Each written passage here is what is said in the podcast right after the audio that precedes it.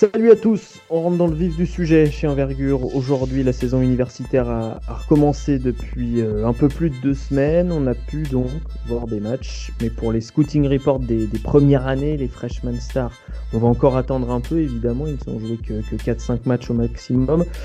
On va se concentrer aujourd'hui sur euh, deux des meilleurs sophomores les deuxièmes années, Isaiah Joe et Ayo Dosunmu. On va également parler de l'actu en dehors du terrain. On va parler de, James Wiseman, le freshman suspendu par la NCAA. Et pour tout ça, Manu, Romain et Alan sont là. Merci, messieurs, bonsoir, comme on dit. Bonsoir. Bonsoir. Euh, moi, je dis bonjour, puisque peut-être que les gens écouteront dans la journée. Exactement. Voilà. pas sectaire. C'est vrai. Euh, ben va nous rejoindre plus tard. Et bah oui, Ben, comme d'habitude, euh, les tribulations de Ben. On pourrait en faire un podcast. Et euh, on a euh, la chance d'avoir Julien avec nous ce soir, qui est plus connu sur Twitter sous le nom de Marcel Perdu. Salut Julien. Salut tout le monde. Julien, donc, qui, est un des cinq membres de notre data team. On va, on va vous recevoir un à chaque podcast. Euh, vous relevez en gros les, performances intéressantes des prospects un peu partout dans le monde.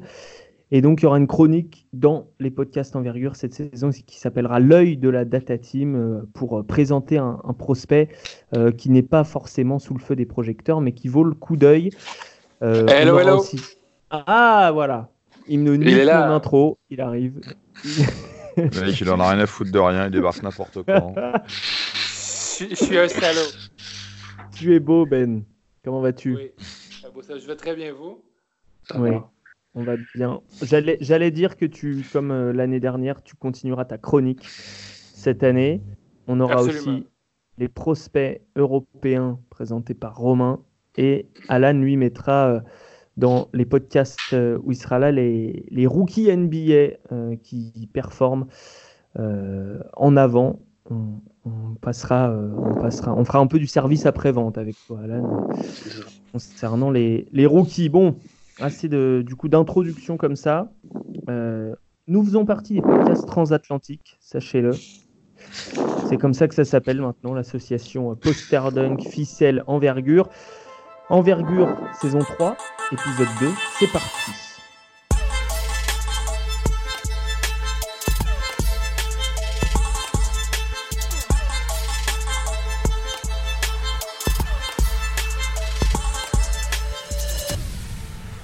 Et donc on débute, ce sera la tradition désormais, par l'œil de la data team.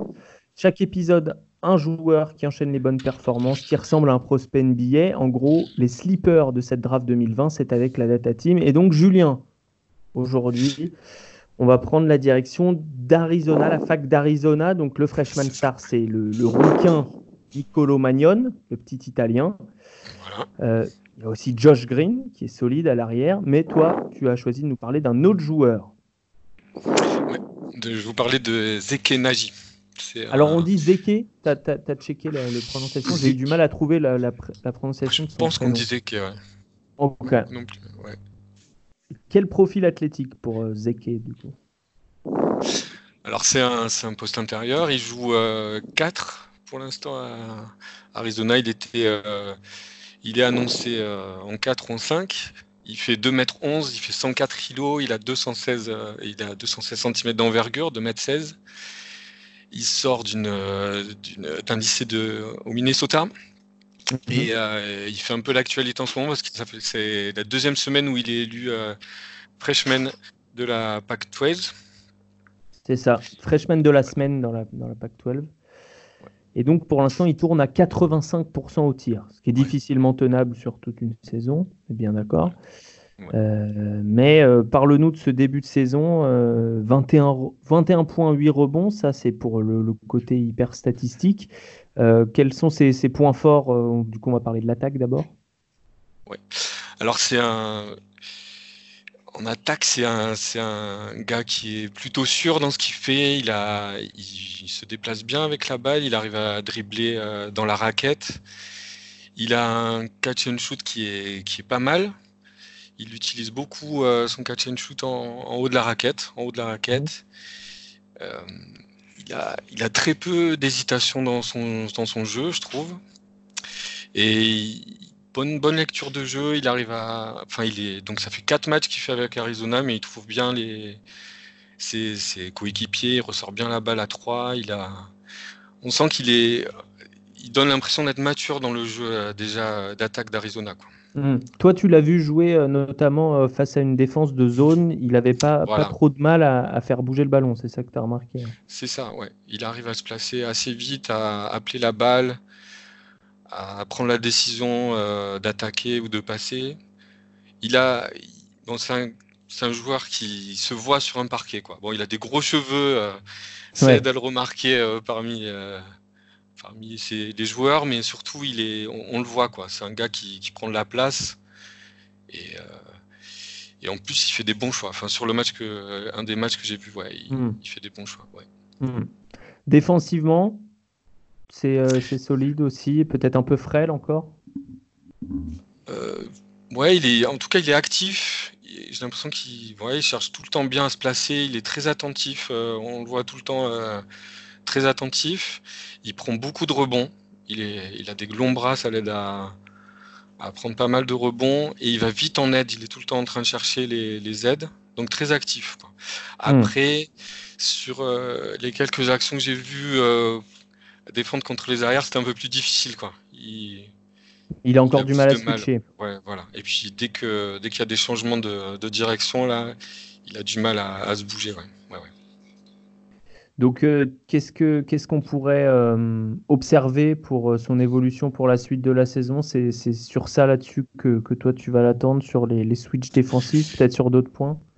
Ouais, alors moi je, je l'attends aussi contre des, des, intérieurs un peu plus costauds que ce qu'il a joué, parce que pour l'instant il a, il, mmh. il a pas joué, oui, des, joué des, des, grosses pointures. Équipes. Ouais, ils ont joué euh, quatre équipes ouais, qui étaient, qui étaient euh, pas encore.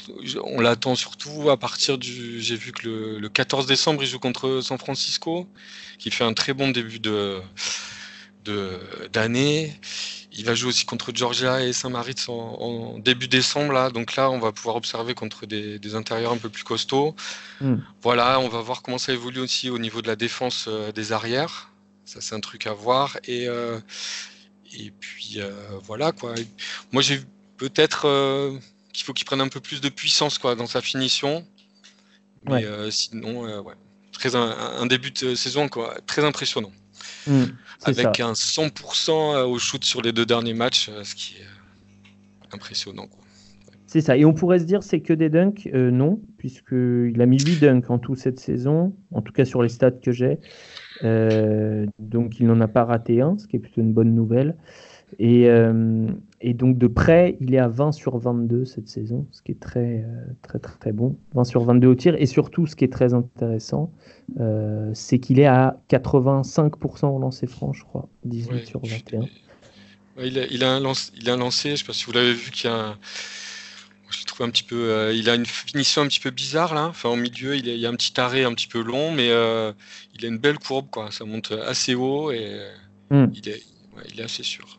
Ça laisse présager de, de, bonnes choses effectivement. Alors, euh, si on se base sur donc comme, comme tu l'as dit, moi, sur ce que j'ai vu, il y, y avait de la rapidité sur le, le double saut, beaucoup de ressorts. Ouais, euh, euh, arriver à, contester et ensuite à aller au rebond assez rapidement. En revanche, il prend assez peu de rebonds défensifs en termes de, pourcentage de rebonds défensifs. Alors ça reste que des, que des chiffres, mais si on regarde le profil statistique, ça reste une faiblesse puisque les, joueurs qui vont en NBA, généralement, ils ont un gros pourcentage de rebonds défensifs, les joueurs intérieurs évidemment. Euh, et puis, euh, en revanche, ça protège bien le cercle et, il provoque beaucoup de fautes. Donc effectivement, effectivement, joueur à surveiller qu'on n'attendait pas forcément. Euh, à Alan, je sais pas si toi tu l'avais sur ton radar par exemple, ou Manu. J'en mais... ai entendu un peu parler, mais non, c'était pas celui qui faisait l'actualité à Arizona. Mmh. Perso. Un peu à la Jackson Ace, peut-être un peu. Tu vois, ce grand, grand intérieur, ouais. un mmh. peu plus bas, qui, qui, fait du rim run et qui est très efficace. Donc euh, pour l'instant, ouais, c'est assez fort. Mmh. C'est ça, late, late, euh, late bloomer, comme on dit. Donc, euh, donc à suivre, euh, je disais, je disais puissance parce que j'ai vu des, des images euh, face à Illinois notamment, j'ai vu des bouts de match. Manu aussi, il me semble que tu as vu des bouts de match. Il s'est fait deux, trois fois sealed, disent les Américains. Je sais plus comme. il s'est fait, français. Verrouillé sous le cercle. Après, moi, si je peux ajouter quelques trucs par rapport à lui. Vas-y. Euh, je disais déjà, bon, c'est d'origine nigériane, donc on sait toute l'affection que j'ai pour ces joueurs qui en général sont, plutôt. Euh, mais alors lui, il a un coup, contrairement à beaucoup. Oui, il a, il a, il a un coup, mais je pense qu'il va avoir un peu de mixité qui, qui, lui a porté le coup, mais c'est, ça reste malgré tout, euh, c'est un tronc d'arbre. Sincèrement, c'est un tronc d'arbre. Il a un profil physique qui est. Alors, est-ce que c'est l'écran qui donne cette impression-là? Parce que j'ai regardé un peu les trucs sur Synergie tout à l'heure. Il m'a pas l'air d'avoir des jambes très très longues. Euh, mm. Je pense qu'il a l'air d'avoir un tronc assez haut, ce qui peut l'aider à défendre. Après, c'est un train, c'est-à-dire qu'il a vraiment besoin de se lancer. Ça va pas être un mec très rapide au départ, euh, mais quand il pousse un petit peu la balle, j'ai vu des situations où, il, sur des déflexions, il récupère et relance un petit peu. Il est quand même capable de courir malgré tout.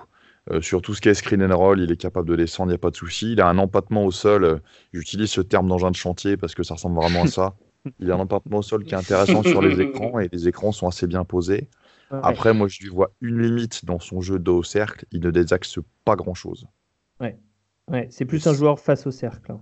Ouais, mais même, même dans le post-up, c'est-à-dire tout si j'ai vu au départ, je le trouvais très main droite, et finalement j'ai vu nos deux actions où il a l'air d'être capable d'aller côté gauche, mais il désaxe sur rien, c'est-à-dire qu'il ramène systématiquement le ballon dans l'axe du corps, ce qui peut être un, ce qui peut être un problème. Après, c'est un mec qui, euh, ce, ce, que vous disiez tous tout à l'heure, hein, près du cercle, c'est quand même, euh, il y a une efficacité très intéressante le, tout avec un projet capillaire que, que, que, Kobe White ne pas, par exemple. On a, on a quand même un mec à suivre dans la, dans la lignée des bigs que nous ont produit Arizona ces dernières années. Après, la question est de savoir s'il y avait un sac dans le, dans le coffre de la voiture ou pas, mais ça, c'est un autre. très, ça. très Prince, J'ai pas d'infos. comme projet capillaire. Très Prince, ouais, c'est vrai.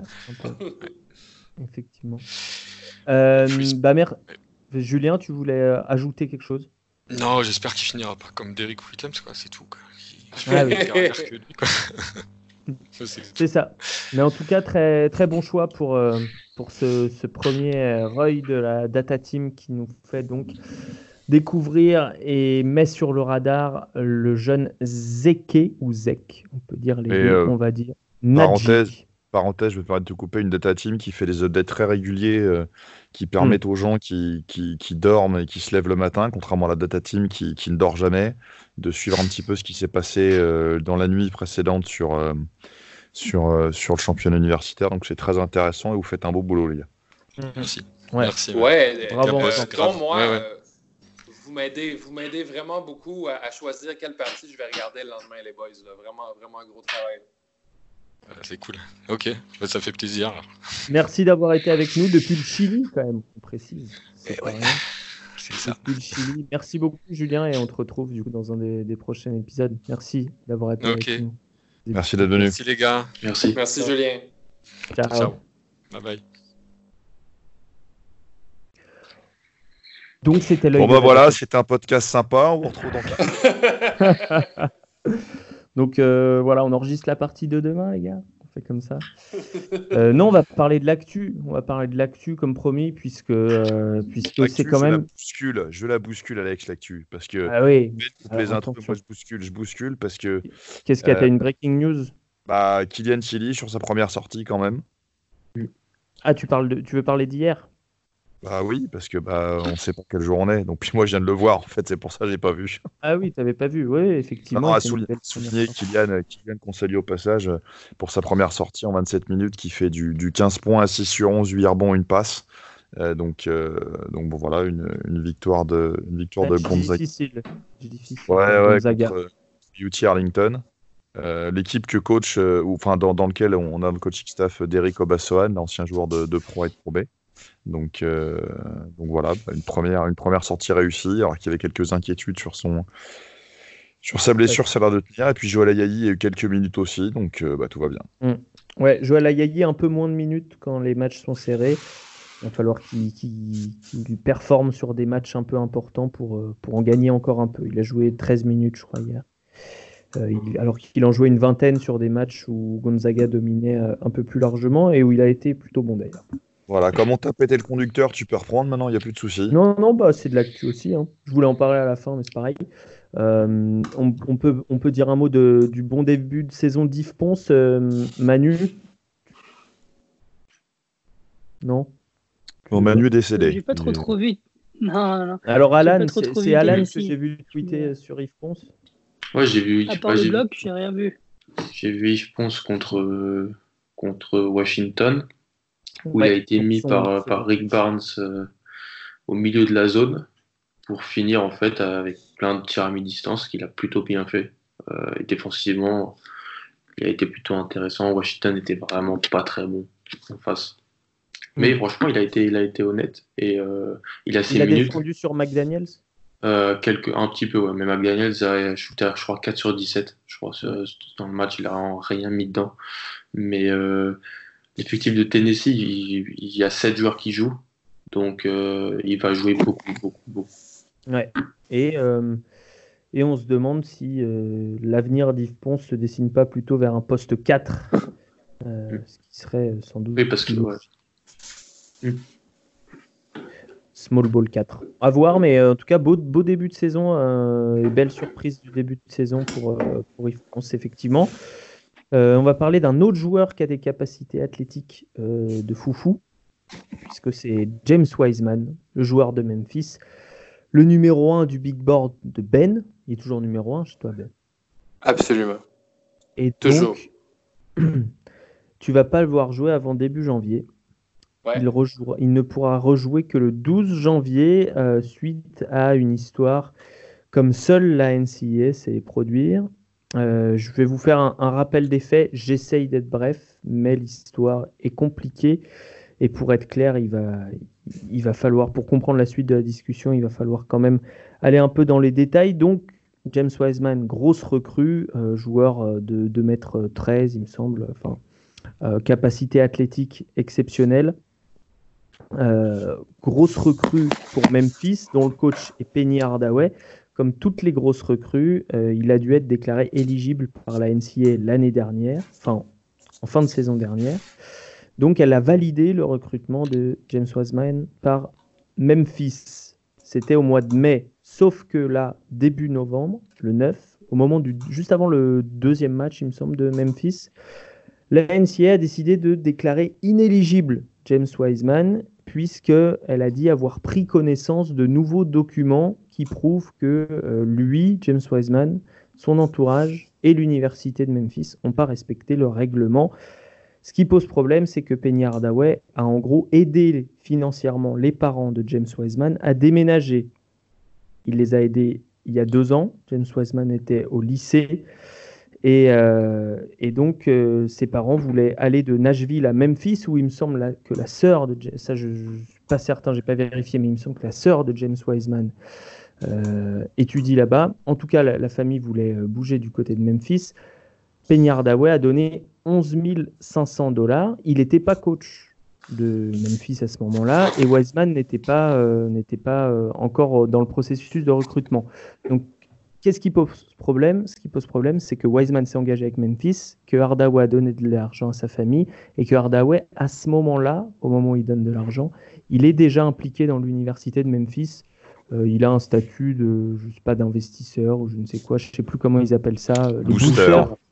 Booster, ouais. Pas exactement ce que ça veut dire dans le système universitaire américain, mais euh, il est impliqué assez profondément dans l'université dans, de Memphis avant d'en devenir le coach. Donc 11 500 dollars. Wiseman est inéligible, mais Wiseman euh, décide d'engager un avocat et procédure judiciaire juste avant le match, une ordonnance suspensive. Je crois que ça se traduit comme ça à peu près, restraining order. Ah ouais, c'est ouais, un peu, oui, c'est ça, c'est à peu près ça. je n'ai pas fait de droit, mais euh, en gros, ça, ça, me paraît être correct. Euh, donc, Wiseman décide de jouer le match et la NCA, pendant le match, ce qui est quand même absolument fou, euh, produit un communiqué en disant James Wiseman est en infraction et Memphis devra assumer les conséquences de faire jouer ce joueur qui est en infraction. Donc euh, finalement, Wiseman va jouer deux matchs de plus, mais Memphis va décider d'arrêter de le faire jouer. Et hier, donc nous enregistrons le jeudi 21 euh, novembre, quelque chose comme ça. Ouais. Et la NCA a donné sa sanction définitive, 12 matchs de suspension pour Wiseman et, ça c'est beau, il va devoir donner les 11 500 dollars à une association caritative de son choix. Voilà l'histoire. Je crois que ça valait le coup de la rappeler. Je vous laisse 5 minutes. Je vais déposer une association loi 1901 là, parce que je vais monter une association caritative. je crois pas que tu es éligible euh, si, c'est en France. Euh, Mince. Quoi qu'avec la NCA, on sait jamais. Euh, non, peut-être Ben ou Romain, une mhm. réaction déjà juste sur, sur l'histoire. Alors, moi j'ai une, une petite question. Comment va Sean Miller avec tout ça? Tu veux, tu veux parler du deux poids, deux mesures, de ces choses oh, là, c'est même plus deux poids, deux mesures. C'est que Sean Miller, Sean Miller, il a le droit d'approcher qui il veut, euh, faire ce qu'il veut dans l'équipe dans laquelle joue son gamin parce que parce que c'est un parent de joueur. Il a, il a un petit peu les coups des franges pour faire certaines choses. Et là, on parle d'un mec. Vas-y, vas-y, Parce ben. qu'il est blanc, parce qu'il est blanc aussi. Oui, alors voilà, il y, a aussi ce paramètre-là. Bon, tu fais bien d'en parler. C'est vrai que oublié que la NCA était régie quand même par un exemple de non-mixité, de non. Euh, de non-parité. Donc, euh, c'est toujours le même souci. Enfin, je vais pas tomber dans du cliché de débat, mais quand on est géré par des, par, par, par des blancs, c'est que ça génère qui, euh, qui, gèrent, qui gèrent des profits, qui gèrent surtout leurs profits euh, au détriment des athlètes qui les nourrissent. Bon, c'est, on est toujours dans des trucs un petit peu délirants. Qu'est-ce qu'on mm. en a à foutre que Penny Hardaway paye un déménagement pour le gamin à un moment ou un autre Bon, bref. ben? Ben, moi, ma question, c'est Comment est-ce que la NCA est, devenue au courant de ça? À mon, opinion, ils engagent des, euh, détectives privés pour euh, enquêter sur leurs joueurs au profil. Il n'y a, aucun, a aucune raison pour laquelle ils seraient, au courant de cette nouvelle. Je veux dire, Mais visiblement, l'histoire était très connue du côté de Memphis et la question, c'est plutôt pourquoi ils n'ont pas été au courant au mois de mai. Ouais, je veux dire, est-ce que Penny Hardaway a, laissé des reçus pour euh, son déménagement? Est-ce qu'il a, déclaré ça à l'impôt? Mais je ne vois, pas, je vois pas, encore une fois, en quoi c'est l'athlète qui devrait payer et en quoi c'est une athlète de haut niveau euh, comme ça qui devrait payer pour sa propre pauvreté, pour, sa propre, pour hmm. ses propres problèmes euh, socio-économiques. C'est c'est ridicule. Je veux dire, avec quel argent est-ce qu'il va payer les 11 500 dollars euh, à une œuvre de charité? Je vais, te dire avec quel argent. Avec l'argent que Memphis va collecter pour lui.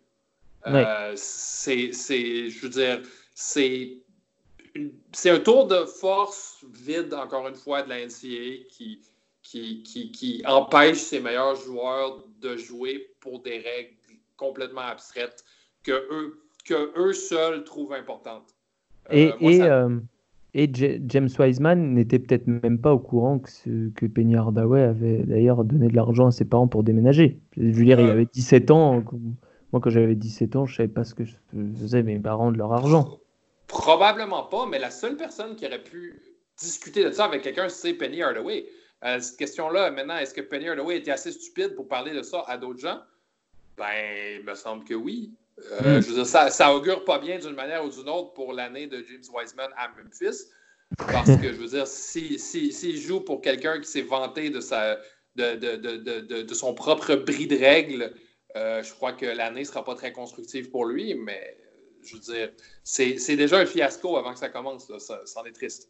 Ouais. Et au-delà de ça, est-ce que euh, tu penses que ça va heurter son, son stock à la draft? Pas forcément. Pas du tout. 12 janvier. Euh, du tout. Je crois que si le 12 janvier, la saison est déjà aux toilettes pour Memphis, ils vont, il ne reviendra pas. Ils vont juste le laisser, euh, ils vont juste le laisser hors, hors terrain, puis son stock va rester le même. Il va, il va, partir à quelque part dans le top 5 et tout le monde va être heureux. James Wiseman va avoir une carrière chez les pros, il va détester la comme les autres. Alors justement, Manu, tu as regardé un peu le calendrier de, de Memphis. Est-ce que ça peut les, les desservir euh, et mettre leur saison aux toilettes, comme dirait Ben? Bah, inévitablement oui, parce que c'est quand même la pierre angulaire du jeu de, de donc euh, surtout sur les, premiers matchs.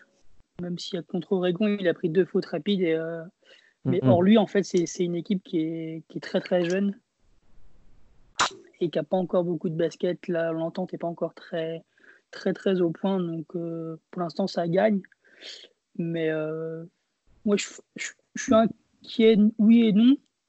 Inquiet parce que le, le jeu n'y est pas. Mais euh, pas inquiet dans le sens où leur euh, calendrier est pas foufou. Ouais. Ils, ont quelques gros matchs contre, bah, par exemple, Tennessee, qui en plus est la rivalité historique.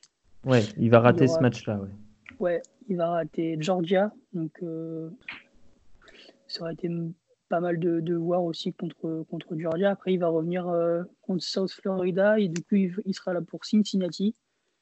il sera là pour le programme de conférence, en gros. Ouais, voilà. Ce qui est le mhm. plus important pour, euh, pour se faire une, image auprès du, du, comité de sélection. Mhm. S'il revient bien avec les, la saison et pas aux toilettes, je pense que ça peut les, oui, puis ils peuvent toujours gagner le tournoi de conférence. Euh, oui, parce qu'ils ne sont pas dans une conférence qui est euh, très très. Euh, bah, il y a Houston. Ouais, il y a Houston. Mais il sera là pour les deux matchs contre Houston. Cincinnati. voilà. Et il, Temple. Il joue deux fois Yukon. Pas trop mal. Aussi. Mais il va revenir pour les matchs les plus importants en fait. Hmm. ouais, absolument. entre guillemets, c'est bien parce qu'au plus il sera frais, il sera il aura peut-être un peu, de, un peu du, du mal au tout début, le, premier voire deuxième match, mais euh, après, il, y a, il aussi du monde à côté. Il y a Pretu Chachua qui va sûrement aussi avoir un autre statut dans l'équipe.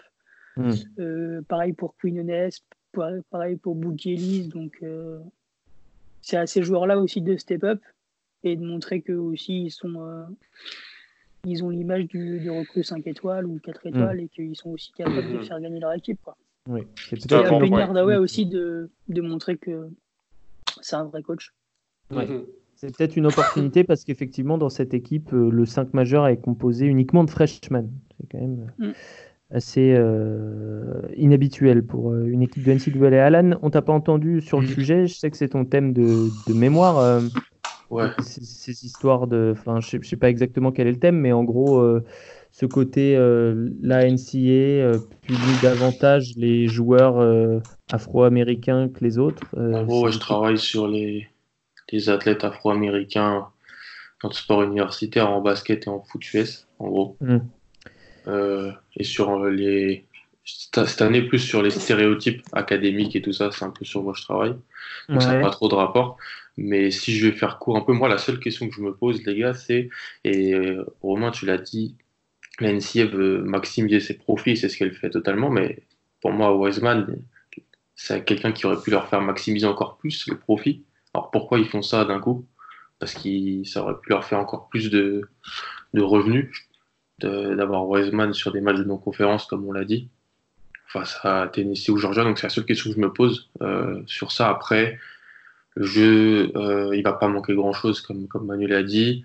Mais dans tous les cas, de ce que j'avais pu voir, euh, il n'est pas servi dans très bonnes conditions.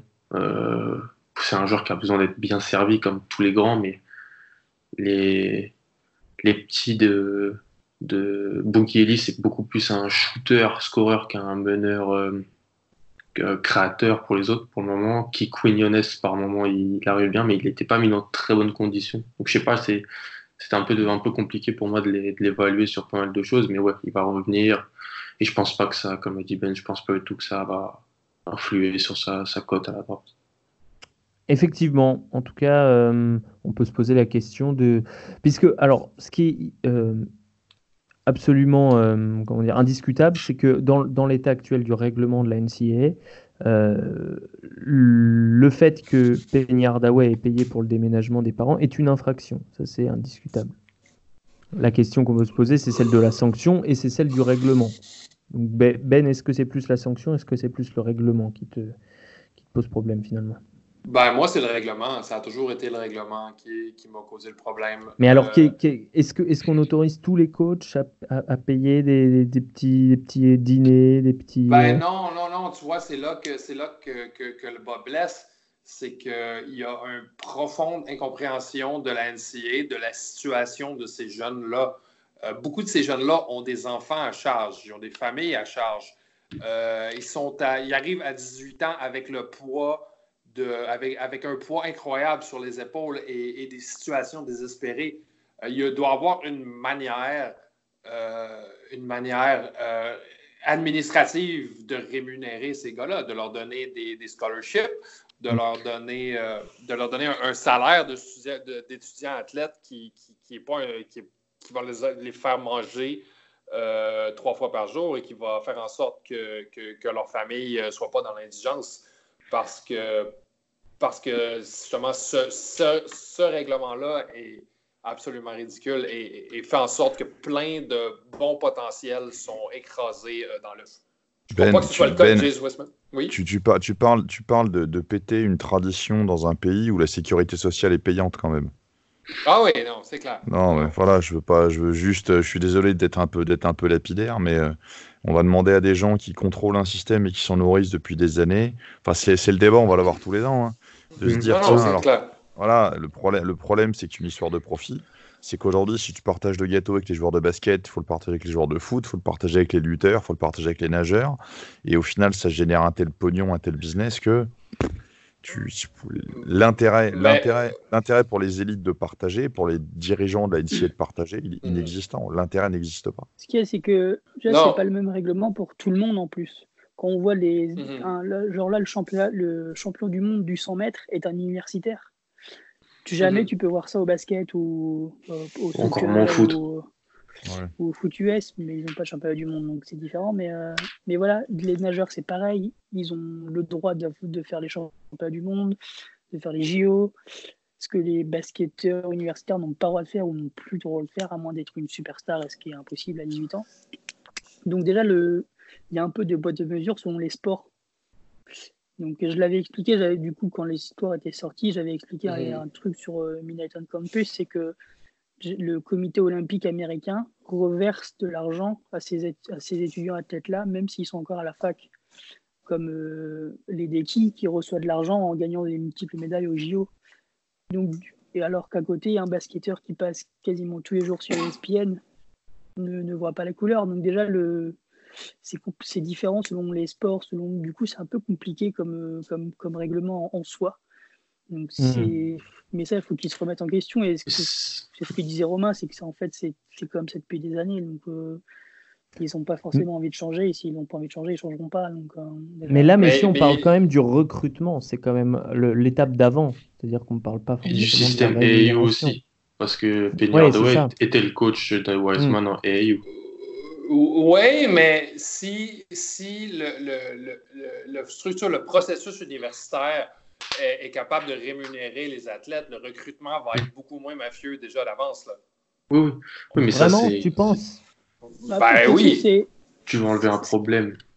Tu en auras d'autres, mais tu vas... Ben, une, une, infraction comme, comme celle de Penny Hardaway aurait pu être évitée. Je veux dire, on parle de Sean Miller et de DeAndre Ayton. Euh, ça, c'était mafieux à, 100 000 à l'heure. Je veux dire, Sean Miller s'est jamais fait demander non plus de rembourser le, 100 000 qu'il a, versé. Oui, vas-y. Ce, qui ce qui a fait Penny Hardaway, tout le monde le fait. Il ne faut pas se leurrer. Hein. Sauf que ah c'est clair. Mais Bill fait pareil. Je, je, suis persuadé que Coach K fait pareil. Enfin, ouais. Eh oui. enfin, Syracuse, Tom Izzo, enfin tout le monde. Sauf que c'est plus ou moins caché ou plus ou moins. Euh, ouais, caché par, par, les, par, les, par la NCA elle-même, je pense même. Donc, euh, ils savent qu'ils vont gagner de l'argent au, bout du compte. Donc, eux, ils sont gagnants dans tous les cas. C'est un truc super important, ça, parce que quand tu écoutes les athlètes, moi, je sais que je travaille pas mal sur ça pour les, les témoignages d'athlètes sur leur expérience quand ils étaient à la, à la fac. Et Ben, t'en parlais des milieux socio-économiques de, lesquels ils viennent. Beaucoup disent que voilà, ils, jouent euh, pour le foot, notamment, ils jouent dans des stades où il y a plus de 100 000 personnes et quand ils rentrent chez eux le soir, il n'y a, a, pas grand chose dans le frigo. Quoi. Mm-hmm. Et que si les, les coachs n'ont pas le droit de leur acheter à manger, par exemple, c'est un truc euh, illégal, c'est vu comme un, un, mm. boost aussi sur, sur ça. Donc c'est un truc, un truc global. Moi, je rappellerais juste que la NCA paye pas d'impôts parce qu'elle se présente comme une organisation philanthropique. Voilà, je pense que ça en mm-hmm. laisse, ça en dit beaucoup sur euh, la mentalité et tout ça. Ce sera le mot de la fin, messieurs, sur ce, débat. Ce qu'on peut retenir, c'est qu'on regrettera tous de ne pas pouvoir, évidemment, voir plus évoluer James Wiseman et donc euh, le, scouter et que ça va enlever de l'intérêt à ce championnat universitaire. Euh, qui est déjà suffisamment compliqué à vendre euh, de par euh, ses nombreuses équipes, etc. En tout cas pour, pour nous outre-Atlantique. Donc, donc on ne peut que regretter évidemment cette histoire si on, on se place d'un petit point de vue personnel et si on se place du point de vue du joueur évidemment encore plus. On passe avant d'attaquer les scouting reports à la chronique de Ben. C'est ton obsession Benoît. Et petite par la taille, euh, cette semaine, il me semble. Euh, Absolument. Mais euh, grande par le spectacle. Absolument. il, faut, il, faut, que je vous explique un peu. Il y a, il y a une semaine environ, peut-être dix jours, j'étais à la maison et je ne savais pas quoi faire de ma peau. Et lorsque je ne sais pas quoi faire de ma peau, je fais toujours des choses connes. Fait que j'ai allumé mon ordinateur et j'ai regardé la partie UMBC contre Florida Gulf Coast je suis un peu un, fan euh, sadomasochiste de Florida Gulf Coast, donc j'aime bien les voir euh, euh, se mettre les pieds dans les plats. Et pendant la, première mi-temps de, la partie, je croyais que mon écran faisait de la distorsion. Je croyais que mon ordinateur était en train de mourir. Mais non, le meneur de UMBC, Darnell Rod, fait 5 pieds 2. Euh, Darnell Rogers est, pour les Français, 1m57 et je fais, je crois, 50 kilos. C'est moi euh, vérifier ça ici. Mais 68 euh, kilos, pardon, mon Dieu, il est quand même assez, assez balèze. Pour vous donner une référence, Darnell Rogers est plus petit et moins balèze que Muggsy Bogues, le plus petit joueur de l'histoire de la NBA. Mais Darnell Rogers a, mis à son ancienne université, Florida Gulf Coast, 21 points, 4 rebonds et 2 passes décisives. Il, a, en moyenne cette, euh, saison 14 points, 5 passes décisives et 3,6 rebonds, qui à 1m57 est absolument incroyable. Et, là, je vous arrête tout de suite pour vous dire, c'est clair qu'il ne sera pas drafté. Il ne sera pas drafté cette année et il sera probablement pas drafté tout court. Mais j'ai été obsédé absolument à la seconde près. Parce qu'un joueur si petit ne joue absolument pas comme les meneurs petits qu'on peut voir, mettons, par exemple, un Kai Bowman à Boston hmm. College l'année dernière qui faisait 6 pieds 1, qui joue à peu près comme un meneur normal, mais qui manque cruellement euh, de longueur et de coffre. Mais un Darnell Rogers, euh, pour un meneur, euh, affronte un meneur de, 1m90 et, le fait plier comme s'il faisait ses pieds, comme s'il faisait 2m20. Euh, son, jeu est tellement unique et étrange qu'il est efficace et qu'il est capable de battre son homme, qu'il est capable de trouver euh, de, trouver sa, cible au pick and roll et d'une manière qui est absolument incroyablement efficace. Et de plus, cette année, en cinq parties, il shoot à 40 en trois points. Euh, ce qui m'emmène à penser, non, il ne sera pas drafté, c'est sûr, mais, mais s'il y a eu une place en NBA pour Muggsy Bogues et Earl Boykins, est-ce qu'il y a une place en NBA pour Darnell Rogers? Ça m'obsède hmm. un peu cette question-là pour l'instant parce que il montre les qualités athlétiques et le QI basket nécessaire pour s'y rendre. Est-ce que vous l'avez vu? Non. Euh, tu sais... vu les, highlights. tu sais qu'il est. C'est un nom qui n'est pas inconnu en France. Ah non? Son père a joué en, son père a joué en proie. Et son père, il fait, il fait combien? Ah, mais il fait 5-2. Ah, il fait 5-2 aussi? 5-2 aussi. Si tu vas, il y a une vidéo de lui sur YouTube, en fait, une vidéo de présentation de lui sur YouTube. Mhm. Si tu vas sur la vidéo de présentation de lui sur YouTube, tu verras des images du père sous le maillot du Mans. Ah, d'accord. Ça explique, ça explique le QI basket qui est extrêmement avancé, là. C'était un, c'était un excellent joueur dans les années 90. Et euh, je ne sais pas si je vais retrouver quelque chose en termes de traces de, stats et compagnie. Mais euh, c'était, c'était un joueur qui. On a une tradition, en fait, en France, en proie, dans les dans les années 90 et début des années 2000 de, de meneurs de jeu de petite taille. Euh, on, a, eu, on a eu Rogers, on a eu euh, Jerry McCulloch, on a eu quelques joueurs comme ça. Et, euh, et en fait, c'est des gens qui ont réussi à s'adapter. Marcus Green aussi. C'est des gens qui ont mhm. réussi à s'adapter à, à, notre championnat et à être vraiment des, des joueurs majeurs du, du, de proie, quoi. Est-ce que tu as vu le fils jouer à UMBC?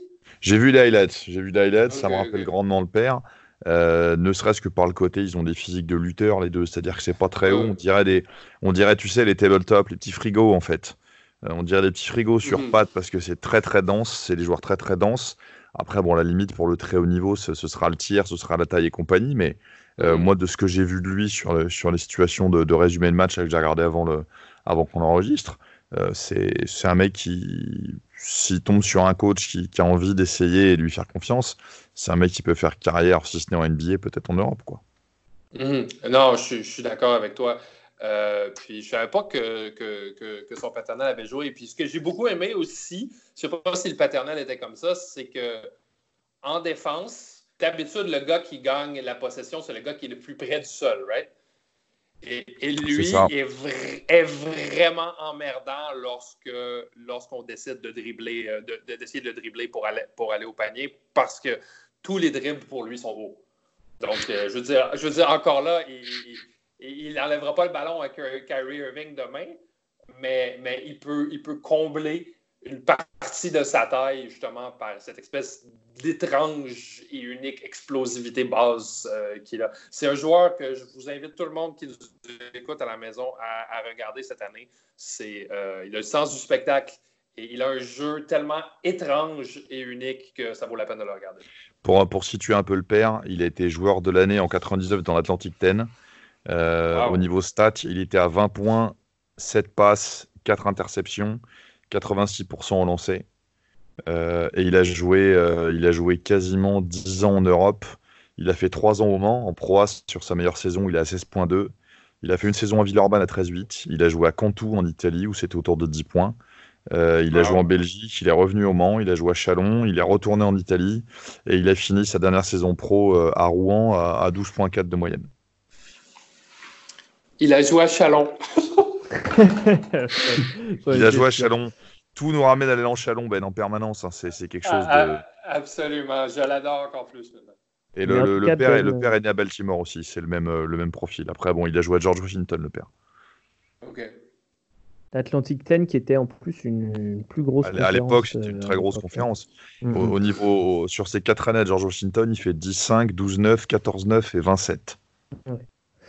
Belle carrière euh, universitaire, euh, donc espérons que le fils euh, suive les traces de son père, au moins pour la, carrière pro. C'est vrai qu'avec la NBA qui, qui a changé, qui s'est peut-être un peu plus adapté, qui est allé vers des arrières grands, ça risque d'être un peu compliqué pour, pour lui à ce niveau-là, mais l'Europe, pourquoi pas. Lui tend les bras. Exactement, l'Europe lui tend les bras. Qui a besoin de James Wiseman pour regarder la NCA quand il y a Darnell Rogers ben, C'est ça là. Absolument, absolument. Nous passons, messieurs, sans transition aucune, au scouting report de ce podcast, puisque on a décidé de s'intéresser à deux des sophomores les mieux, les mieux cotés euh, euh, pour la draft 2020, en vue de la draft 2020. Euh, donc des, joueurs qui ont fait une belle saison freshman et de qui on espère une progression suffisante pour, pour pouvoir être drafté au premier tour. On va commencer avec le joueur d'Illinois qui est plutôt un meneur, en tout cas qui joue à la main à Illinois. Il s'agit d'Ayo Dosunmu, 1m96, 83 kg sur mes chiffres, né le 17 janvier 2000. Euh, dans la All Freshman Team de la conférence Big Ten l'an passé. 14 points, 4 rebonds, 3 assists, 43% au tir, 35% de loin. Qui est-ce qui veut se lancer sur Dosunmu J'avais demandé à, Manu ou Ben de, me faire un topo sur les. Je juste faire une, petite parenthèse sur lui au départ. Il faut vraiment qu'on ait un jingle parce que c'est du Nigérian aussi. Hein. je suis désolé, on va nous dire qu'on qu mais encore une fois, c'est un joueur nigérian d'origine nigériane, pardon. Le problème, le problème, c'est que vous, je peux mettre des jingles au montage, mais vous les entendez pas euh, pendant qu'on enregistre. Ce qui est très drôle, c'est quand tout le monde entend le petit jingle euh, avec l'hymne du Nigeria. Par il, nous faudra, il nous faudra, il faudrait que j'ai un soundboard ou quelque chose pour, pour juste avoir un. Tu vois, là, j'ai un petit truc, quand c'est voilà, un Nigérian, quand c'est un mec à Alerte Nigérian. voilà, a l'air de joueur nigérian. Mais après, donc, trêve de plaisanterie, il y a une très grosse communauté aux États-Unis et le nombre de joueurs qui fournissent, euh, qui fournissent au basket universitaire, au basket pro est phénoménal. Hmm, fin de parenthèse, je vais me faire chauffer l'eau pour un thé, je reviens. Absolument. Rajoute du miel, hein, t'as la, gorge qui est difficile. Euh... Bah ben, euh, Manu, tiens. Est-ce que tu peux me donner quelques points forts d'Ayodo Sunmu euh, parlons des, pas forcément ses points forts. Parlons déjà peut-être de son, son, profil physique. Bah, il est 6-5, donc c'est un 95. Un 96, ouais, c'est ouais, 95, 185 livres, comme dirait Ben. Alors je sais pas trop comment ça. 83 kilos, ouais, c'est ce que je disais. 83, ouais, donc c'est assez. Euh, en taille, ça va, en poids, c'est assez, assez fin. Enfin, c'est léger, quoi. Hmm. Donc, euh, physiquement, moi, il me fait penser un peu à un, Morant l'année dernière, qui est euh, pareil grand, mais très très fin aussi. Donc, euh, Alors, a-t-il la même explosivité? Non. non, moi, je suis. Je, sais pas vous. Après, moi, je suis pas. Les images que j'ai vues, les matchs que j'ai vus, je suis pas fan du, du joueur. Ouais, alors il est très. Moi, je trouve que c'est un joueur qui est très efficace euh, en jeu de transition. Il, arrive, il, arrive, bien à se, à se porter vers le cercle. Quand il a la balle en main, il a toujours la tête haute, donc il a toujours le, le cercle en, en, ligne de mire. Donc ça, c'est assez, assez bien. C'est un, point, un bon point quand même. Mais je trouve qu'il est rapide euh, en général aussi. Mais après, je trouve que c'est surtout moi en défense qui m'a gêné. Je ne le trouve pas foufou notamment contre bah, Arizona, où c'était le gros match de ce début de saison pour, Illinois et pour lui, où il a pas mal de fois euh, s'est fait euh, avoir par Nico Magnan. Donc, euh, moi, je trouve qu'il y a quand même pas mal de travail à faire là-dessus, sur la défense, où il, il a un peu, un peu perdu des fois, je trouve. Hmm. Après, en attaque, bah, ce, qui me choque plus en attaque, c'est son, son shoot qui est quasiment inexistant. Il a 26% cette année à 3 points. Ouais, et au lancer franc, c'est pas terrible. Ouais, 75. 75 cette année, mais sur un, volume, volume assez faible encore. L'année dernière, c'est 69. 69, c'est pas beaucoup pour un arrière, effectivement. Pour un arrière, ouais, c'est très léger. Ben, est-ce que tu, tu veux contrebalancer? Tu peut-être pas d'accord avec euh, le pessimisme euh, je trouve que Manu, euh, je trouve que Manu est un peu dur avec lui. C'est que non, c'est pas un athlète incroyable. Et je crois qu'une partie de ses problèmes défensifs euh, s'explique par ça. C'est pas un gars qui est explosif. C'est pas un gars qui a hmm. une vitesse latérale complètement folle. Mais c'est un, playmaker à Yodo Justement, Manu parlait de sa transition. Euh, c'est un gars qui voit, euh, qui voit le court vraiment très, très bien. Le parquet, comme vous dites, qui voit, euh, qui pousse le ballon toujours. Qui, d'accord aussi.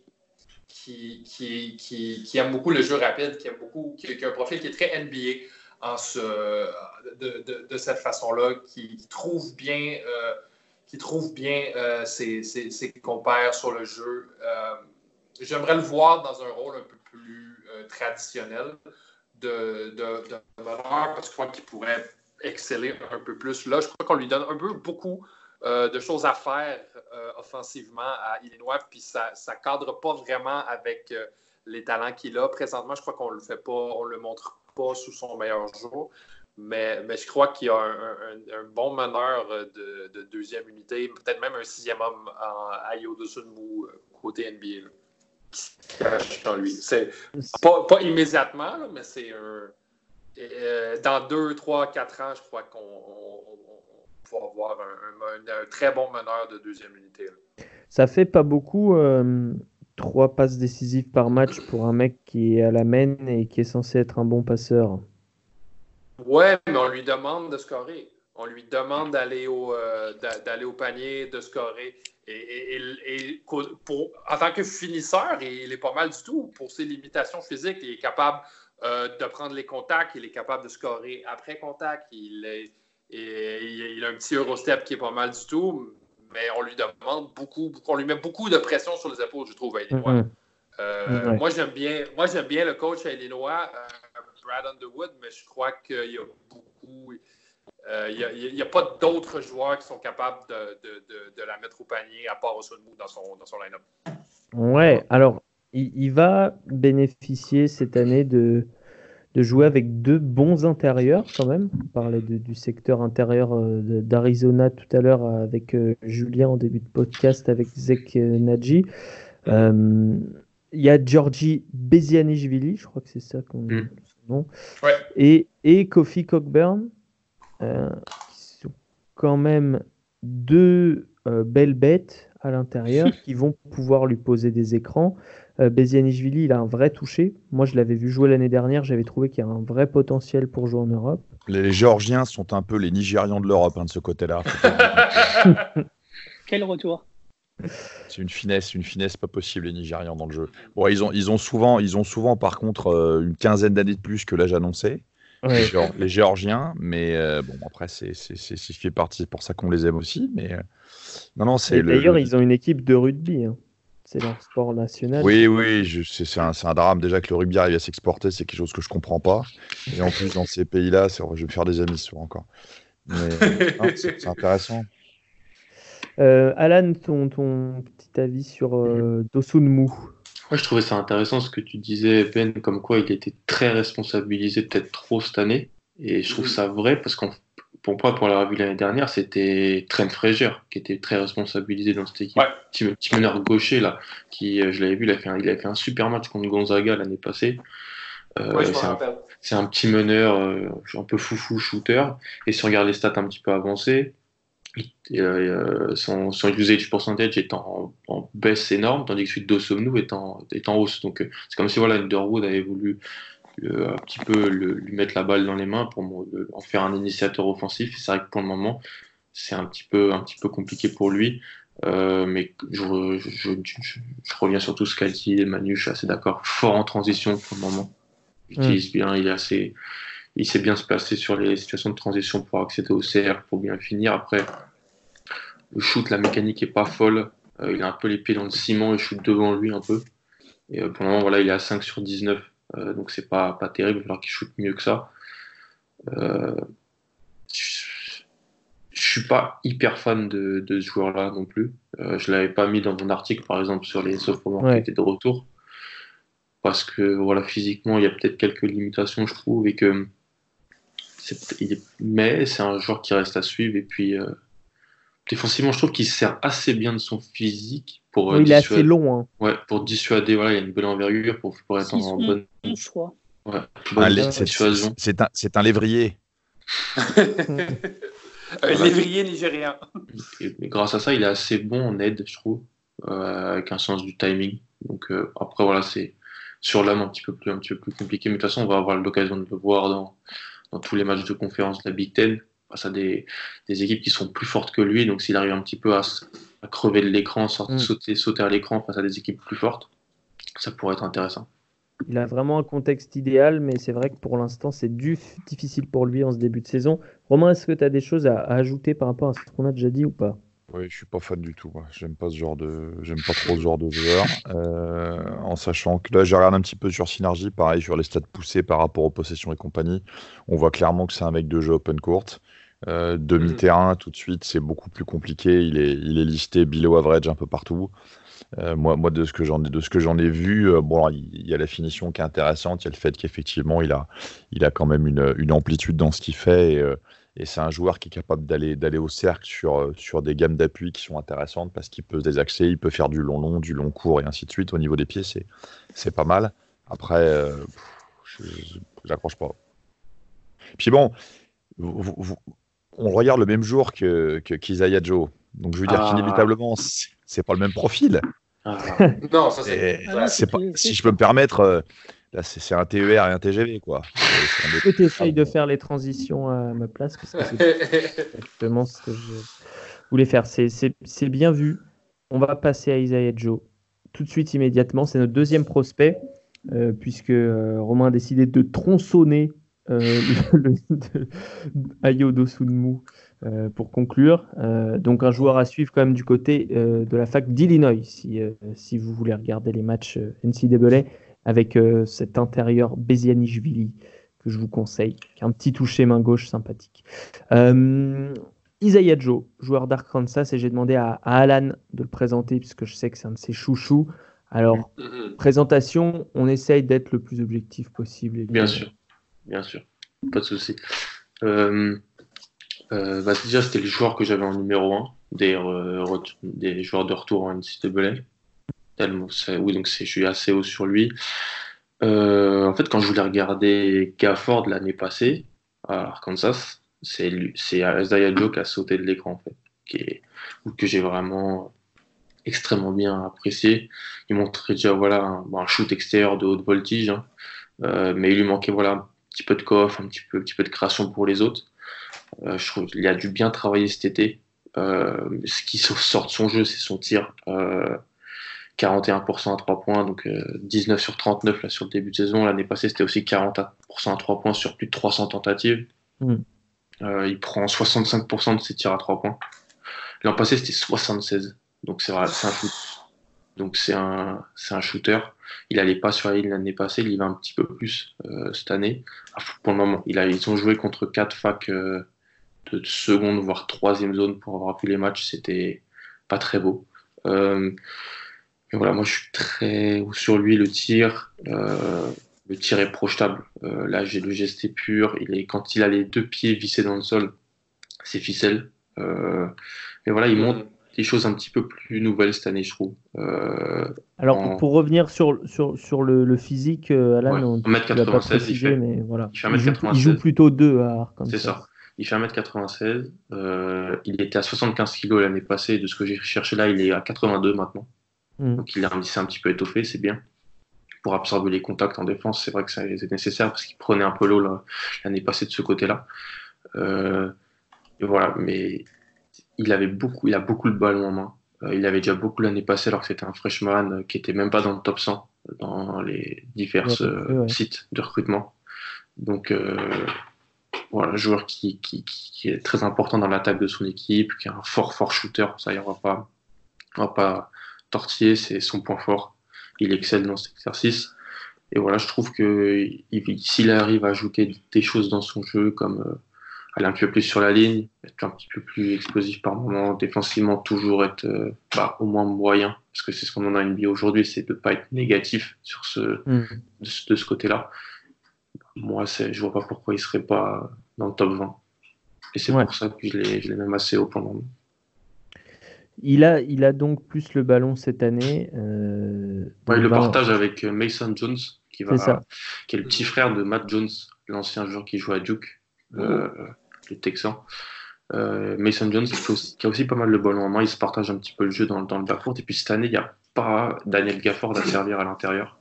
C'était un peu le problème l'année passée du jeu d'Arkansas, c'est qu'on voulait donner le ballon à Gafford en post-up, alors que c'est pour ça que ça n'a pas trop bien marché, que Gafford ça a vu sa cote un petit peu baisser. Cette année, c'est un, jeu très, très au large avec euh, un joueur à l'intérieur et quatre shooters euh, euh, sur, les côtés, donc il y a de l'espace.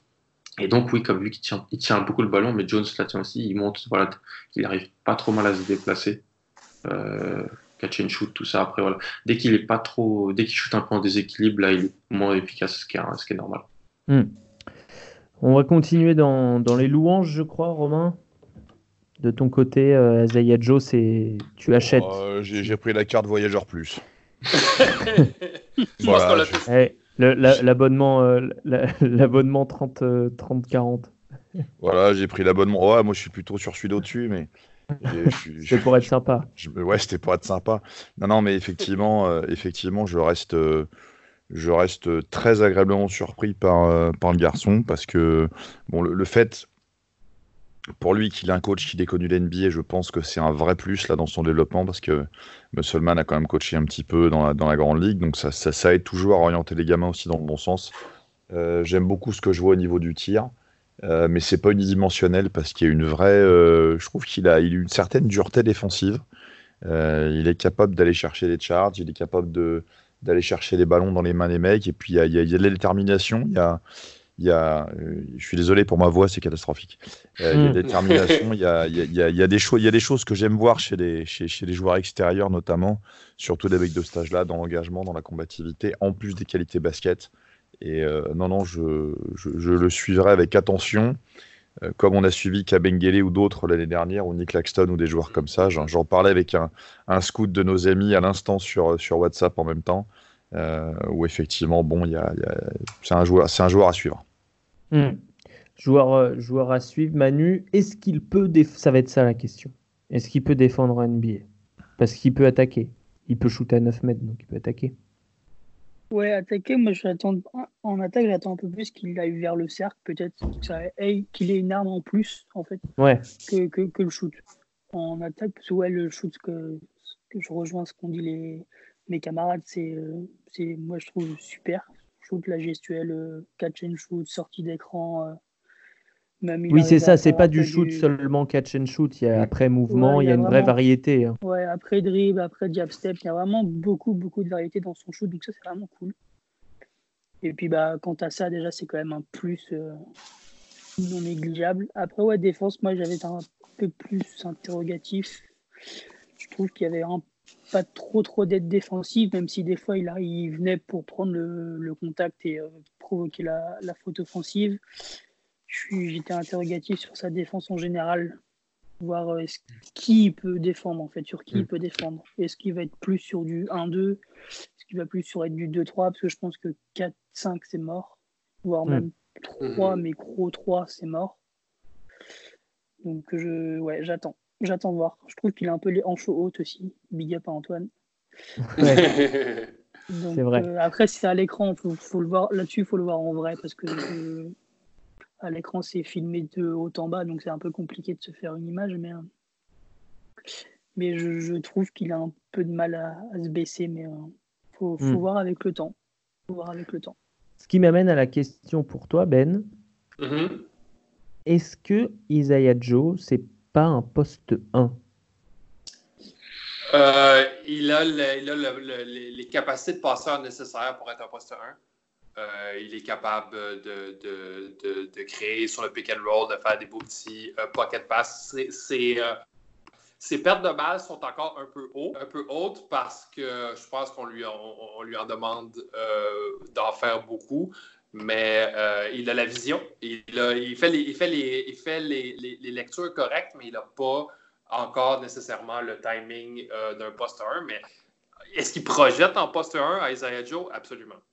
Absolument. Moi, je, je, si, si, je veux en faire un poste 1, euh, je, je, le draft euh, demain matin. C'est marrant, il a le même nombre de passes que de Yunsu, mais il mm -hmm. a moins de turnover que lui. Beaucoup moins de turnover, ouais. Euh, ouais, il, a quand même, il, a, il, a quand même beaucoup, non? Il n'y a pas 3.7 il... ou quelque chose du genre? Mais je, par, je parle en termes de... Je parle en termes okay. de, pardon, de, de, pourcentage de turnover. Ah oui. Okay. Au niveau des, des stats avancées. Et, ça, euh, et, et, son efficacité, son PER est à 24.1, ce qui est énorme pour un joueur mm. de périmètre. Et on va finir sur une. Enfin, on va finir. Euh, Peut-être qu'Alan voulait rajouter quelque chose et après j'ai une stat. J'ai trouvé une stat. J'ai une comparaison foireuse pour vous, guys. Ah, alors. alors, Ma attends, vas-y. Première comparaison foireuse de l'année. Euh, Danny Green. Mm. Mm. En NBA. Mm. Pas trop, Dis-tu mais... ça par rapport à gestuelle? Donc pas un meneur, pas, pas, un meneur alors, Ben. Non, non, pas, pas pour l'instant. Je ne crois pas qu'il soit un meneur pour l'instant, mais euh, le catch and shoot, la création de tir, euh, mm. la dureté aussi, c'est un gamin qui est vraiment, qui est vraiment très dur. Je crois qu'il est plus avancé que Danny Green était à l'époque. Je crois que Danny Green a, a, eu beaucoup de problèmes de confiance, mais euh, je, vois, je vois du Danny Green en lui. Moi, j'aurais plus dit Tyler Hero. Ouf, t'es gentil là. C'est gentil, là. Oh mon Dieu, Tyler Hero, c'est euh, avec l'explosion qu'il y a cette année, je trouve qu'il est. Euh, je trouve qu'il est. Euh, je crois, je crois qu'il est, il est, il est, beaucoup en haut de Isaiah Joe pour l'instant. Je suis tellement nul en comparaison, vous me faites rêver. oui, là, il, il, crée moins bien son tir, je pense, que, que Hero pour le moment avec oui. le, le handle. Je pense que oui, mais alors euh, Hero le, le créait pas tant que ça l'année dernière. Il avait très peu, très peu sur la ligne des lancers francs aussi. C'est pour ça que je dis ça en fait. On parlera de Kentucky l'année dernière, tout à l'heure. Mm -hmm.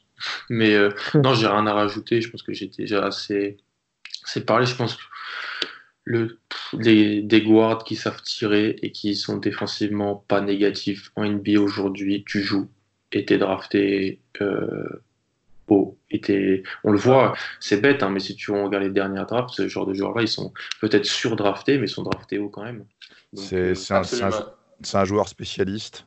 Euh, c'est sur un volume de tir, il a pris deux fois plus de tirs à 3 que de tirs à 2. Et il est, il, est, il est à 39 tirs à 3 pris en, en 4 matchs, avec, un, avec un gros pourcentage. Alors après, c'est le début de saison pour plein de raisons, puis ils ont quand même joué des équipes. Bon, euh, North Texas. Sauf votre respect, euh, Rice, North Texas et Montana et, et, Texas Southern, c'est quand même peut-être pas non plus les équipes les plus. Voilà. Oui, ils mais... pu très bien jouer Savannah State. Voilà, mais j'allais y venir après. pas ma transition, j'allais y venir après. mais comme, euh, mais comme, comment dire, comme disait quelqu'un que je connais bien, un coach que je connais bien, prendre 13 tirs à 3 points et tirer à 41%, même en départemental, il faut le faire. Ouais, ouais. Puis même, il le faisait l'année dernière, quoi. Sur plus de 300 300, limite 350 tirs, il a ajouté à 40%. Quoi. C'est ça. L'an dernier, il prend 273 tirs à 3 points, 85 tirs à 2 points. Mm. Euh, donc il y a quand même Oui, c'était pire l'année dernière. La spécialisation, elle est quand même. Euh, ouais, mais tu as sur un rapport qui est quasi équivalent. C'était du, 1 pour 3, il a 41%. Mm. Euh, là, cette année, tu es sur du 1 pour 2 pour l'instant. Ouais, mais bon, c'est 41%. il est à 65 pour l'instant. Ouais, C'est ça. C'était ça. C'est du, premier tour, euh, moi je dis entre 18 et 30 cette année, là, presque assuré. Voilà, ça, ça c'est mon Ben qui, se mouille, j'adore. Euh, Donc vous l'aurez euh, pas à New York Non. ah, peut-être avec la deadline, il pourrait récupérer un. Ah, peut-être. Marcus Morris? Il peut se passer des choses.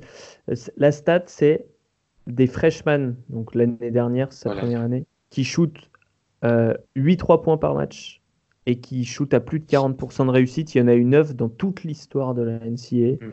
Et lui, c'est le seul à jouer dans une grosse conférence. il a fait dans la SEC. Quoi. Voilà. C'est clair. Donc euh, ça vous pose le bonhomme au niveau du, de la spécialisation. Romain, tu voulais parler de Savannah State maintenant ou non? Bah, Savannah State, moi j'ai regardé un petit peu, on peut en parler, on peut en Ils parler. sont en Div 2, on va trouver des autres chouchous, hein. on est en train de le chercher. Coup, le, coup près, le coup près est tombé, euh, Savannah State est, est, en Division 2. Alors, ils n'ont pas encore commencé leur saison, on va quand même les suivre un petit peu par, par principe. Euh, ils commencent. Euh... Bah non, si, ils ont joué déjà. Qu'est-ce que je dis comme connerie? Ils ont joué. Ils ont... Ah non, mais c'est qu'en fait, la NCA 2, les trucs sont pas renseignés sur. Euh, sur comment dire sur euh, sur Eurobasket tellement c'est voilà ils ont ils ont commencé leur saison donc on ne saura pas je vais la regarder sur le site contre Fort Stewart le 8 novembre on vous donnera des nouvelles quand même mais on va trouver des chouchous en division 1 aussi je suis en train de rechercher un peu des, des équipes, euh, des équipes atypiques. Il n'y avait pas San Jose State euh, l'année dernière, non? Ah, l'année dernière, ils étaient terribles. C'était une des pires équipes de, de l'histoire. Leur mascotte, euh, leur guerrier antique, jaune et bleu. c'est vrai. Vrai que c'est bien vilain. Romain, c'est tout de même à toi. Bah, si c'est à moi, je, je... On va parler des prospects européens cette saison aussi, évidemment, enfin européen et d'ailleurs, mais en l'occurrence il est européen et il performe pas mal en Liga, euh, en Liga ACB en ce début de saison. Le meneur de Saragosse, Carlos Alocen. Eh ben, Carlos Alocen, euh, pur produit, euh, pur produit du basket, du basket catalan et donc du, club de Saragosse de manière globale. Ça aurait été d'ailleurs, il faudra qu'on demande à l'occasion à, notre ami, euh, notre ami euh, Joe Roussel, qui était venu nous voir un petit peu son avis. Il faudra qu'on peut-être qu'on fasse un, un, point sur les podcasts, sur, le, sur, un podcast avec lui sur les, sur les Espagnols, parce qu'il y a quand même quelques, petites personnes. Bah, à l'heure actuelle, c'est bon, un joueur d'un mètre 90, 92 en fonction des listings, né en 2000. Euh, bon, il joue en Liga Endesa depuis, donc en, Liga ACB depuis deux ans, deux ans de manière régulière. Euh, ces, apparitions, en fait, euh, sont, sont d'une part régulières, en plus dans un, dans un statut de, starter ou assimilé, euh, pour un joueur qui est, qui est un petit peu, peu l'avenir, je pense, du, du poste 1 espagnol. capable de faire un petit peu de tout. Sa, sa seule limite, en fait, il a, il a intégré l'équipe nationale l'an dernier sur les qualifs pré-Coupe du Monde. Bon, après, tout le tintouin, équipe nationale jeune, etc., etc. Sa seule limite ces derniers temps était réellement liée au tir à trois points et à l'adresse en général, puisque bon, sur sa première saison, les, les chiffres sont pas terribles. L'an dernier, ça, ça augmente un petit peu mieux, mais sur un volume de tir qui est pas, qui est pas forcément extraordinaire. Mais pour passer un cap, c'est quelqu'un qui aura besoin à terme d'un vrai tir à trois points. et je mm. pense qu'on peut, on peut avoir un joueur, un joueur d'Euroleague intéressant. Là, pour vous situer un petit peu son début de saison, en Champions League, là, donc en espèce de Coupe d'Europe un petit peu, un petit peu curieuse, il est à 3 sur 21 à 3 points. Mm. ce qui est pas forcément transcendant. mais voilà, c'est ça, on est loin d'Isaiah Joe, mais bon, malgré tout, c'est c'est en 23 minutes, c'est du 6 points, euh, du 6 points, 4 rebonds, 5 passes. Euh, il y a du jeu all-around, mais il y a un vrai problème avec le tir à résoudre, puisqu'il y a une adresse à deux points qui est intéressante, mais qui est, liée à son jeu et au fait que ça puisse finir au cercle. Et par contre, bon, le tir à trois points, elle est catastrophique, et l'adresse au lancer franc, elle est, elle quand même globalement, globalement un peu tristou. C'est un petit peu mieux en championnat, en championnat espagnol mais malgré tout, c'est pas, c'est en dessous des standards. C'est 57% en lancé, c'est 36% à 3 points, ce qui est un petit peu mieux, mais c'est assez bas pour un arrière, pour un arrière malgré tout. C'est un vrai, euh, s'il trouve son shoot, c'est un, vrai meneur intelligent, euh, comme euh, les Espagnols en produisent à peu près un par génération. Hein. C'est à peu près ça. Bon après le tir, le tir, on a vu avec Ricky Rubio qui avait des, des solutions aussi pour le compenser, même si avec le temps, c'est pas le même profil physique. Voilà, c'est pas le même profil physique non plus. Mais après, derrière, voilà, il est, il est dans, dans l'archétype du meneur espagnol, euh, avec un travail d'appui, avec une vraie dextérité, avec une qualité de passe, avec, avec tout ce qui va autour.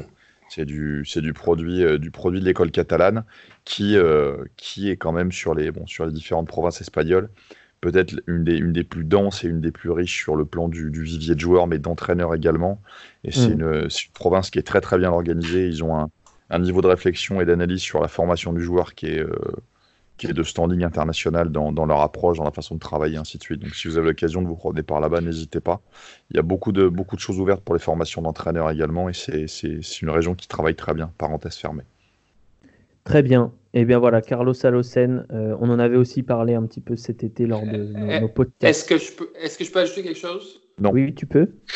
Euh, euh, je ne connais pas du tout Carlos Alocen, mais il joue en, en, Espagne avec la légende du draft Fran Vasquez, qui s'était fait, qui s'est fait drafter en 2005 par le Magic d'Orlando, qui s'est jamais rapporté euh, à la franchise.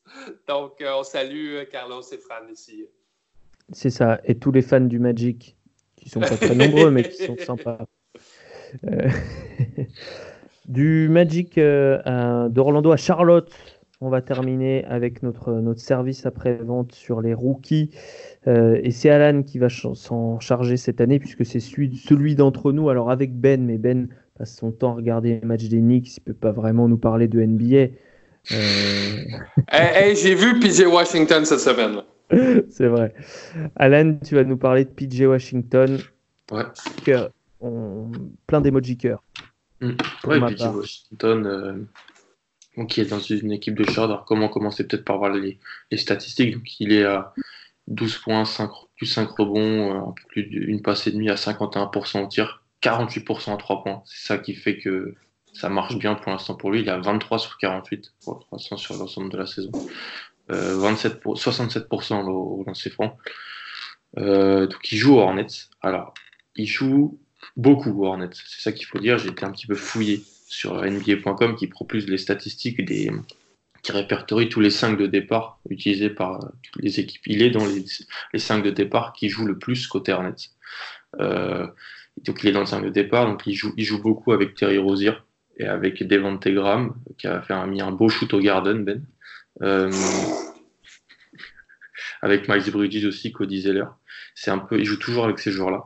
Donc ce qu'il faut dire, c'est qu'il il joue dans les 5 les plus utilisés par euh, James Borrego, mais si on regarde les stats avancées, pour des, des résultats pas, pas, super copieux, des net ratings assez négatifs. Euh, alors c'est pas du totalement de sa faute, faut le dire tout de suite. Euh, il joue pas avec des énormes joueurs. surtout à cause de la franchise, oui. Oui, c'est ça. Il joue avec euh, des.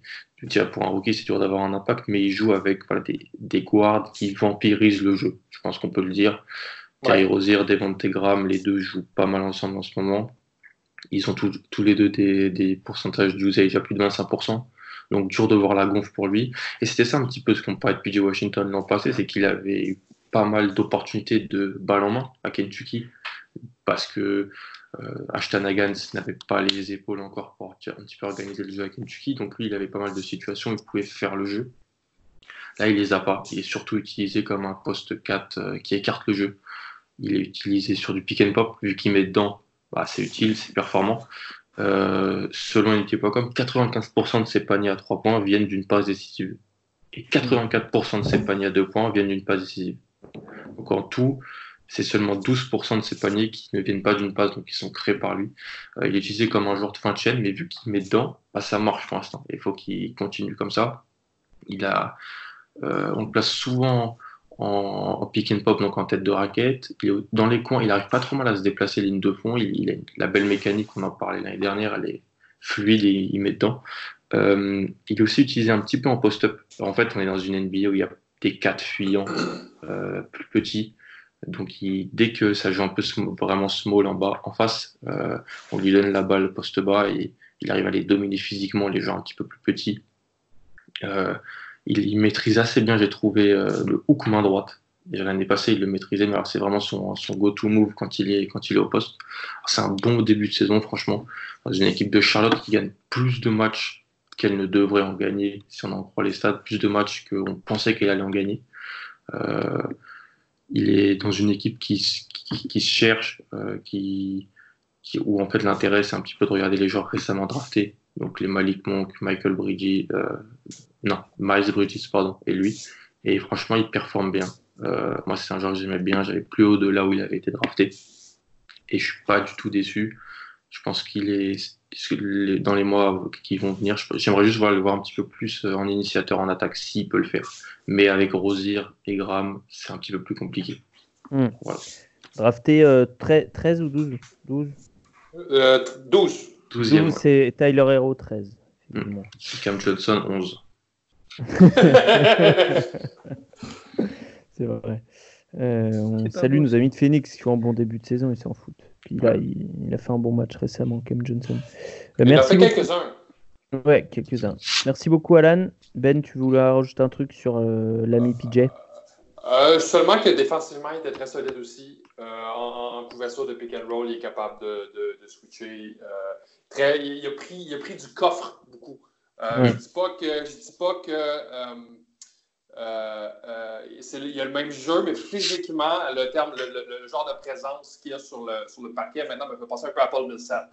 il est très. Il, il, est robuste. Il, est robuste, il a beaucoup de coffre et il tasse beaucoup, beaucoup les joueurs dans la raquette, ce qui, ce qui apporte beaucoup, beaucoup. ce qui apporte beaucoup, beaucoup de, de, de solutions aux problèmes de, de Charlotte. Et puis c'est Gogo Gadget au bras, on rappelle. Hein. Ouais. De, 25 d'envergure, je crois. C'est clair. Et son association avec Zeller marche plutôt bien. Mm. Parce que le petit secteur intérieur de Charlotte est compliqué. Ils ont récupéré le contrat euh, toxique de Bispak Biombo. Ils, ils, ont Washington Zeller. Donc c'est c'est compliqué. C'est à penser, je pense, pour peut-être les joueurs qui pourraient les intéresser euh, en jeu. Ce bon vieux Bismack. Bon, eh, eh bien, messieurs, euh, c'était un épisode très complet et on espère que, ça vous a plu euh, à, vous qui euh, nous écouterez. Je parle au futur. et, on attend vos retours évidemment sur, notre compte Twitter. On va également vous, vous fournir des articles sur envergure.co. Vous pouvez suivre tous les membres de la Data Team. Julien qui était en début de podcast a, les, ils sont sur notre site et puis euh, vous pouvez trouver leur arrobas sur notre euh, compte Twitter aussi. Enfin voilà. Mais on, reste en contact comme on dit dans le jargon et on, va bientôt faire un épisode 3 où on risque bien de parler des Français qui vont se faire drafter en 2020. No spoilers. À bientôt les gars et merci d'avoir été là pour ce podcast épique. À plus.